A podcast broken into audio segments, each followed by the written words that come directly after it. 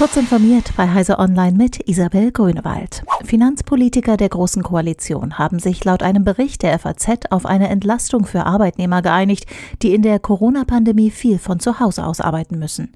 Demnach soll es eine Steuerpauschale von 5 Euro pro Tag im Homeoffice geben, höchstens jedoch 600 Euro pro Jahr.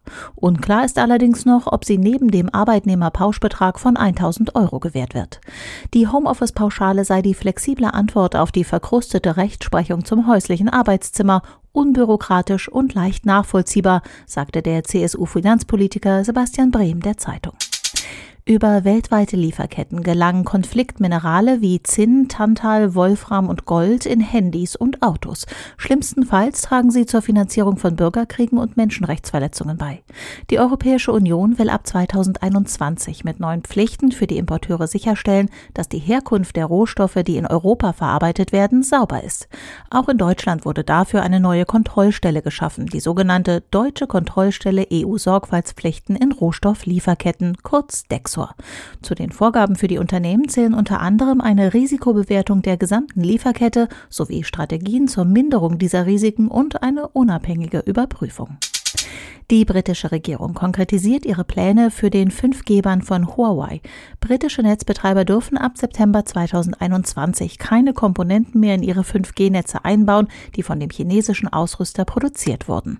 Bereits zuvor hatte die Regierung den Rückbau aller Huawei-Komponenten bis Ende 2027 angeordnet. Telekom-Unternehmen in Großbritannien wollen nun beim 5G-Ausbau unter anderem mit dem japanischen Konzern NEC zusammenarbeiten. 70 Prozent aller Handyfotos sind Selfies. Gleichzeitig sagt die Forschung, dass Selbstporträts tendenziell unglücklich machen. Um dem entgegenzuwirken, hat Google vier Grundsätze entwickelt. Der erste Schritt ist, automatische Bearbeitung von Gesichtern abzuschalten. Der zweite Schritt ist, die genutzten Begriffe und Logos neutral zu gestalten. An dritter Stelle steht Transparenz, also beispielsweise deutlich einzublenden, wann Filter mitmischen. Das gleitet über in die vierte Maßnahme, nämlich Informationen zu vermitteln und Bewusstsein zu schaffen. Diese und weitere aktuelle Nachrichten finden Sie ausführlich auf heise.de. Werbung.